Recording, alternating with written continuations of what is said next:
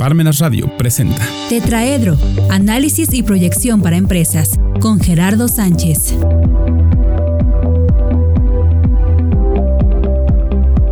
Queridos empresarios, buenas tardes, eh, estimados emprendedores.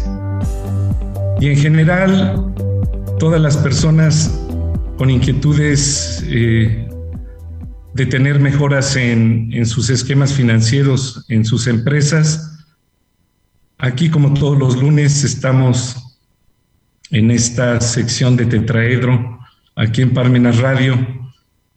Su servidor Gerardo Sánchez de la Torre,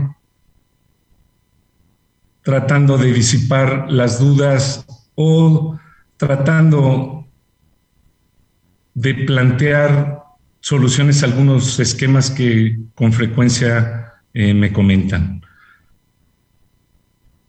En primera instancia,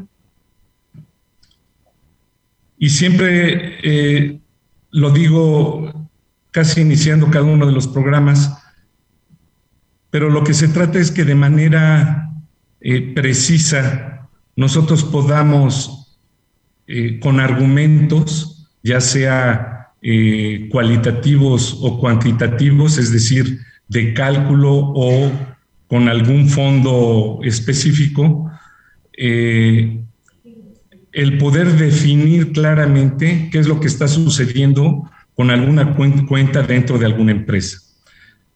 Nosotros llevábamos una sección al principio en el que de manera teórica tratábamos de avanzar eh, cada uno de los eh, programas sustentando con documentos y de, manera muy puntual y precisa, eh, mencionando autores de cómo podíamos respaldar la información de la cual nosotros nos estábamos allegando. Esto no ha cambiado, por el contrario, eh, seguimos eh, puntualmente eh, preparando cada programa, pero ya con un ingrediente. Nosotros recibimos información o retroalimentación de parte de ustedes o en ocasiones nos piden que sea más preciso, más puntual en algunos puntos y por eso es que le dedicamos en ocasiones más de un programa o incluso hasta cuatro o cinco eh, secciones de programa para poder definir eh, con claridad el punto al, que nos estemos eh, refiriendo.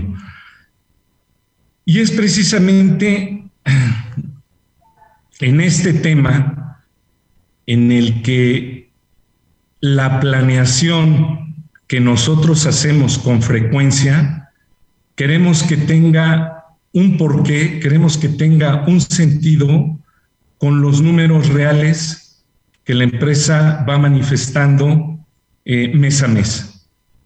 Y lo que se trata es de hacer un comparativo entre los aspectos reales o los números reales que se han obtenido en ese periodo contra los números que en la mayoría de los casos no llevan el detalle de todo lo que sucedió en los esquemas reales. Pero lo importante, ya lo hemos mencionado, no es de que lleguemos a una cifra exacta. Lo que sí se trata es de llegar a determinar que las variaciones entre un presupuesto y, las cifras reales sí se puedan determinar con mucha certeza, por lo menos en un 80%. ¿Por qué? Pues porque manejamos este, el Pareto que indica que con el 20% del esfuerzo vamos a obtener el 80% de, de la cifra que nosotros perseguimos. Bueno, nada más eh, recapitulando un poco, estamos eh, en, esa, en esa ambición que tenemos de que se puedan comparar cifras eh, reales a cifras presupuestadas. Empezamos con eh, las cuentas de balance, ya nos hemos referido a lo que es caja y bancos, ya nos hemos referido a lo que son cuentas por cobrar y justamente estamos en lo que es el inventario. El inventario empezamos hablando de cuál era el objetivo que perseguíamos y era que pudiéramos determinar las variaciones, eh, desde luego partiendo con toda precisión eh, de los números que generan mayor liquidez para que tengamos el menor, eh, el, el dinero, el menor tiempo ocioso. Hablábamos de estrategias en las cuales anunciábamos eh, manejar cifras eh, globales, no parciales. identificábamos claramente que el, que el, inventario estuviera evaluado, que tuviéramos una herramienta con la cual pudiéramos apoyarnos para llevar el control del inventario y también seguir la base de un eh, inventario final más unas adquisiciones, eh, menos consumos y llegar al nuevo inventario final.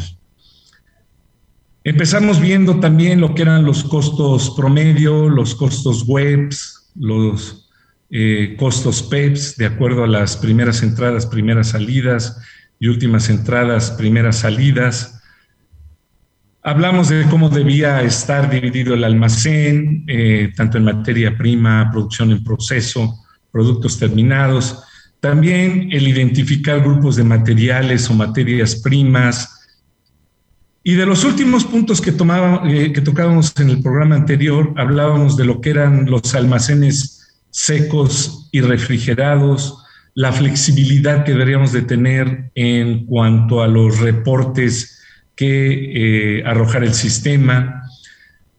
Hablábamos justamente de lo que era el procedimiento de captura de información en el cual el sistema eh, nos pudiera dar la versatilidad de, además de estar imprimiendo, de estar eh, sacando reportes, el, poder estar capturando información en más de una, en más de una terminal.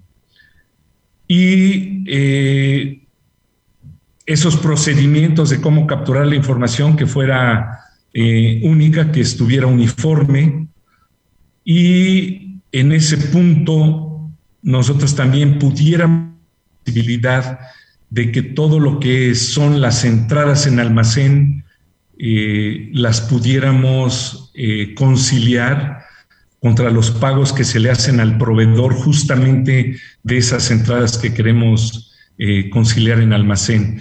Para esto, pues tendríamos que generar reportes eh, en los cuales no necesariamente se imprimieran, sino también dentro del el ordenador eh, se pudieran determinar por número de proveedor lo que fueron las compras o lo que fueron los ingresos al almacén eh, durante el mes.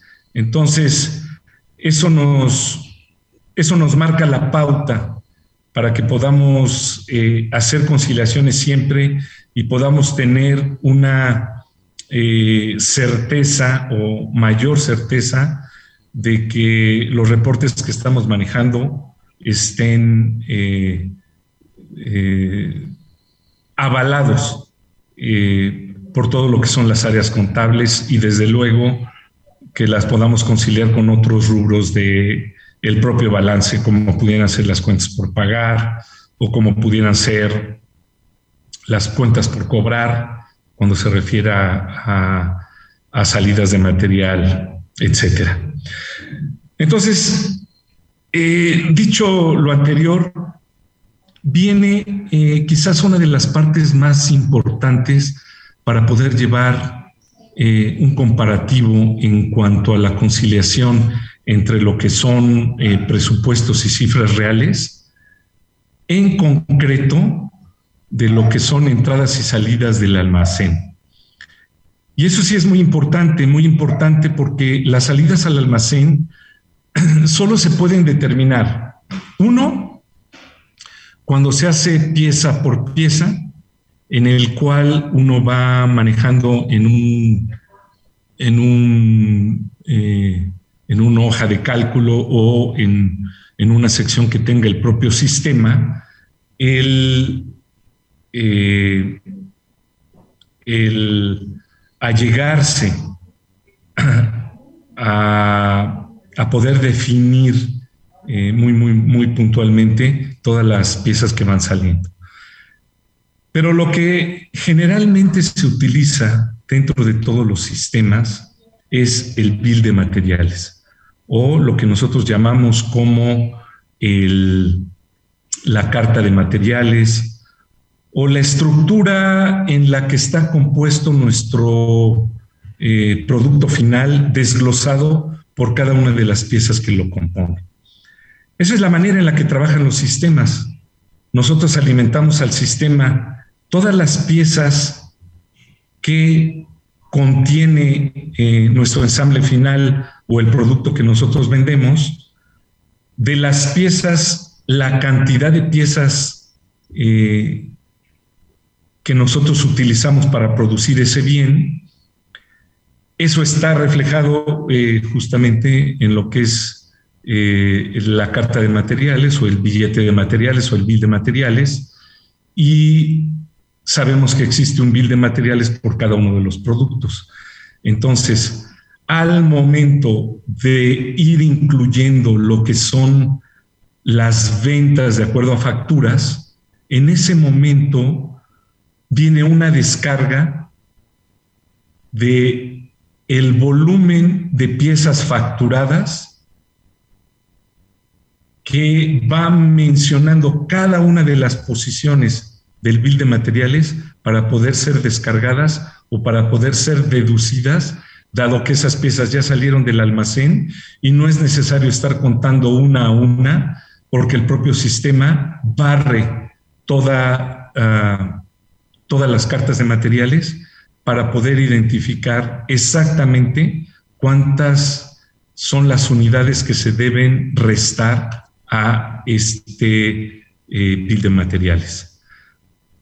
Esto resulta doblemente interesante porque lo que nos permite es con toda puntualidad estar siempre adentro de lo que son las cifras. Para nosotros se vuelve ya en un análisis del resultado el estar manejando continuamente conciliaciones y desde luego con esas conciliaciones, pues nos hace el ver eh, que las cifras pueden ser comparables entre rubros y que también alguna cifra que no esté pudiendo ser conciliada con otros rubros, pues desde luego eh, inmediatamente eh, poder definir si se está utilizando de manera correcta o no. Eh, eso por un lado. Eh, por otro lado, mientras más números manejemos nosotros eh, con, mucho más detenimiento, pues desde luego este, se puede ir definiendo. Vamos a dejar esta primera parte eh, hasta, este, hasta este punto para empezar a tomar el ejemplo práctico. Eh, les recordamos que estamos en nuestras eh, redes sociales, en Parmenas Radio y en parmenasradio.org, nuestra página y nuestro Facebook. estamos aquí en Tetraedro, en Parmenas. Ahora regresamos. Gracias.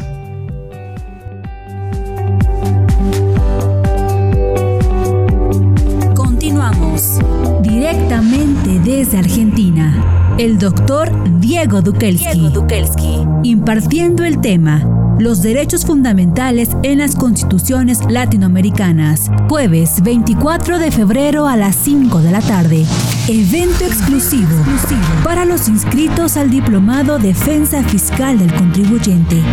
Informes al 22 22 94 87 53 o 22 22 40 09 86. Inscríbete y sé parte de este seminario en línea con acceso exclusivo, cupo limitado.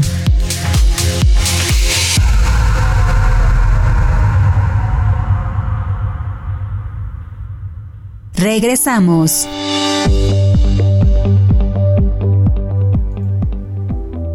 Estamos de regreso, eh, distinguidos empresarios y queridos emprendedores. Eh, justamente abordábamos la parte de lo que es el bill de materiales en la primera sección y mencionaba yo que es sumamente importante el saber que cuando ya uno empieza a manejar un bill de materiales y cuando ya empieza uno a,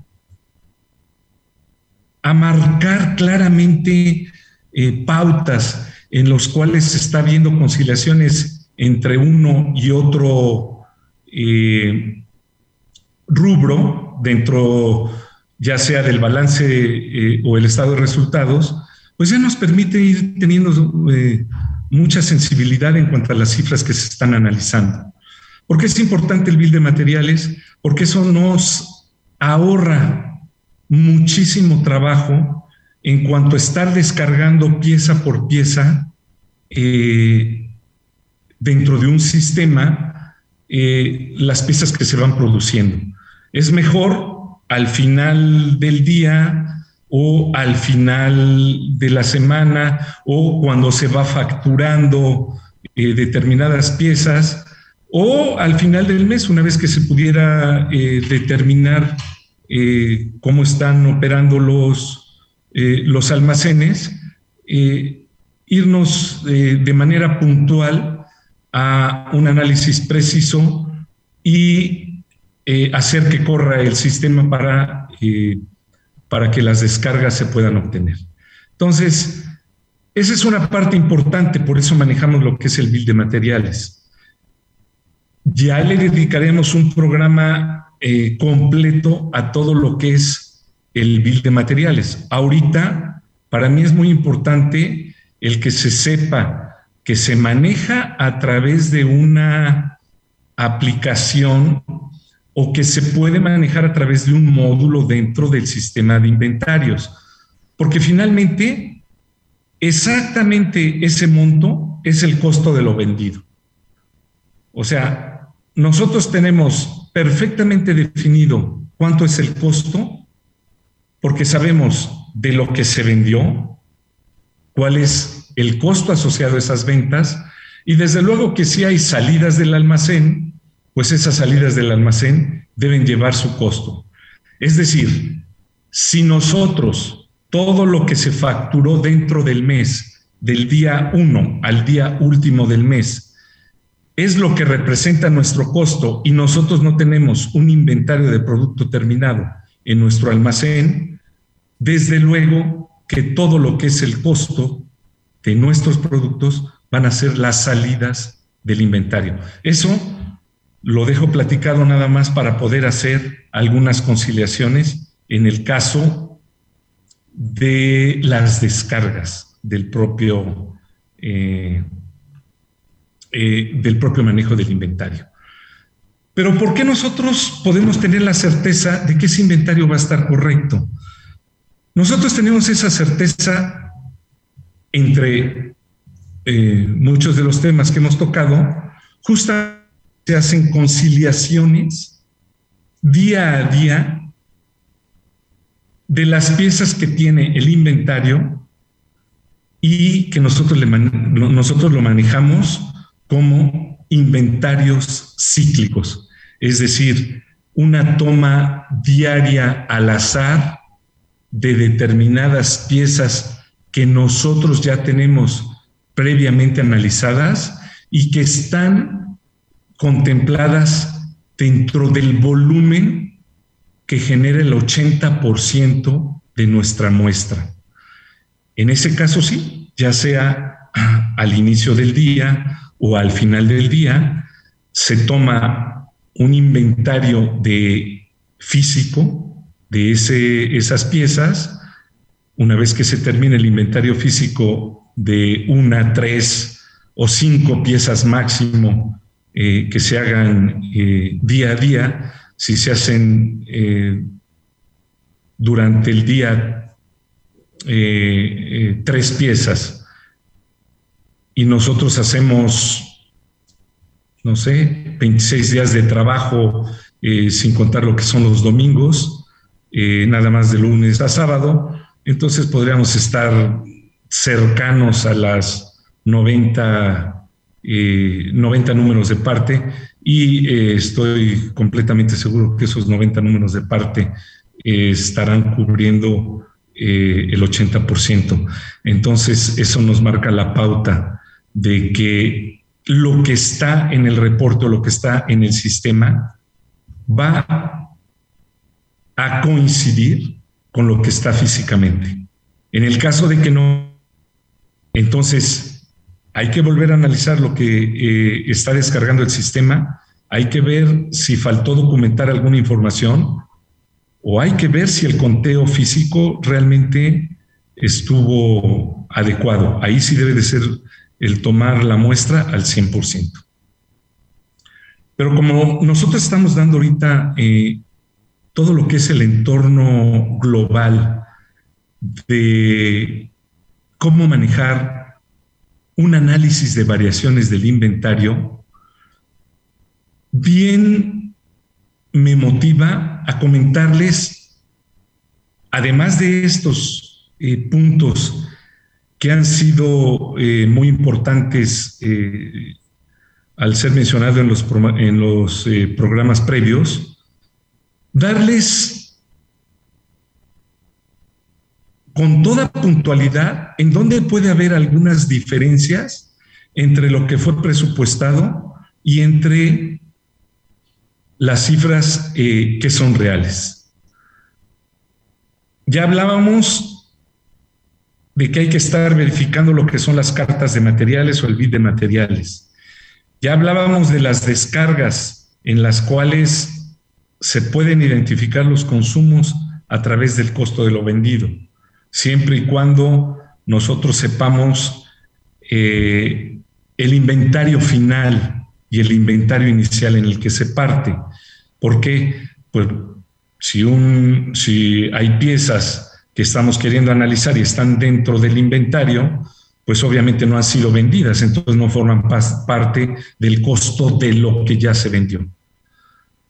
Ya hablamos de lo que son los inventarios cíclicos. Un inventario cíclico con cuando determina alguna diferencia, se tiene que hacer necesariamente los ajustes para que tanto en sistema como en físico se tenga la información. Y eso seguramente está generando una variación que nosotros tenemos que explicar en el que no se está llegando a determinada cifra porque eh, hubo eh, algunas piezas que no se encontraron en el almacén, o a lo mejor que venían con fallas, o que a lo mejor tenían problemas de calidad y se retiraron, etcétera, pero que de alguna u otra manera no estaban contempladas en el almacén.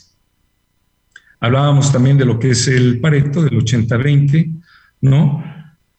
Pero a partir de aquí, tiene uno que estar apoyándose en cualquier elemento que les pueda dar una tendencia de por qué pueda haber alguna variación. Y ahí tenemos que apoyarnos pues en manuales que nosotros tengamos eh, sobre la descripción del producto, los propios planos del producto o dibujos. Eh, cuando hablamos de la descripción del producto, eh, que nosotros sepamos realmente que las cantidades que llevan de cada una de las piezas o de cada una de las materias primas estén perfectamente claras en, los planos y lo que se están consumiendo eh, eh, eh, cuando se está fabricando esa pieza. Y aquí enuncio, ¿qué debemos de tener? Pues obviamente las unidades de medida. Hay cuestiones que nosotros tenemos que manejar por pieza, habrá otras que deberemos de manejar por ensamble, habrá otras que deberemos de manejar como por peso, como puede ser la tornillería o pueden ser, en fin, eh, eh, piezas eh, de mucho volumen con muy poco costo. Como también puede haber piezas que son unitarias para manejar todo ese ensamble y que desde luego se deben de contar por pieza. O a lo mejor piezas que ya vienen dentro de un ensamble y ese ensamble forma parte de la pieza final, entonces para efectos prácticos de nosotros es un subensamble de nuestra pieza. Nosotros también tenemos que tener claramente definido eso para ver lo que nuestro build de materiales también se esté considerando como un subensamble y que ese subensamble ya contenga cada una de las piezas desglosadas. Desde luego, saber que por cada pieza hay un número de parte. Siempre, siempre estará asociado a un número de parte.